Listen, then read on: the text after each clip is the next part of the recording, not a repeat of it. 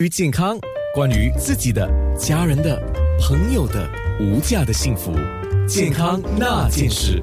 介绍一下，今天在健康那件事，我们有两位朋友是来自红十字，新加坡红十字。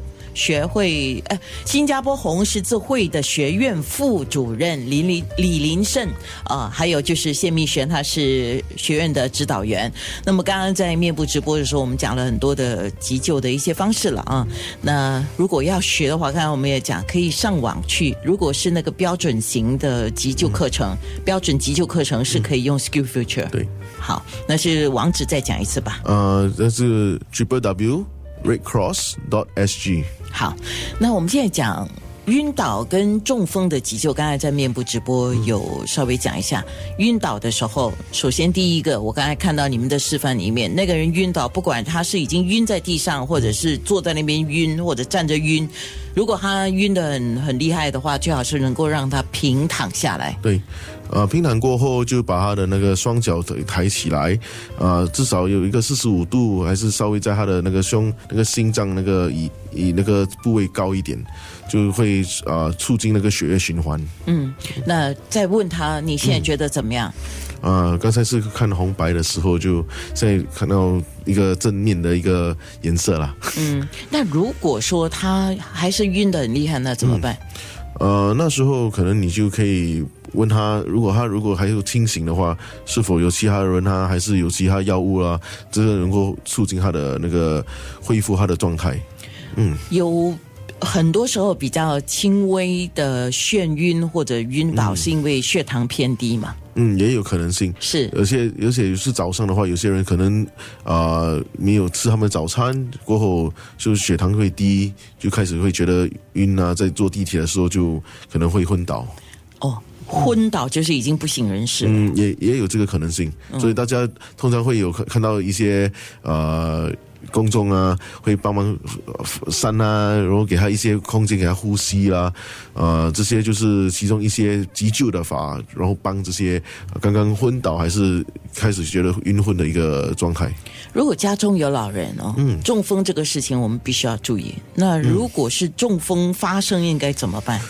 呃，首先可能他是在一个情况，可能在吃饭啊、看电视，所所以在做做一个日常一个运运动啊。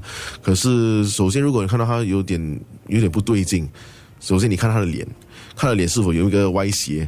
如果你看他那个脸部那个肌肉是歪斜，而且不能够笑一下，那时候你就觉得啊，可能。其中一个状态已经出现了这个中风，还是你可以看他的双手能够平坦的拿拿伸起来，还是是否有没有说能够抬抬上？如果他无法把那个双手给举起来，而且没有那个平衡性，其中一边只可以伸，那可能也是一个状态。你可以看他的各个那个病状，呃，过后你可以跟他沟通，问他，哎，你的言语是否清澈？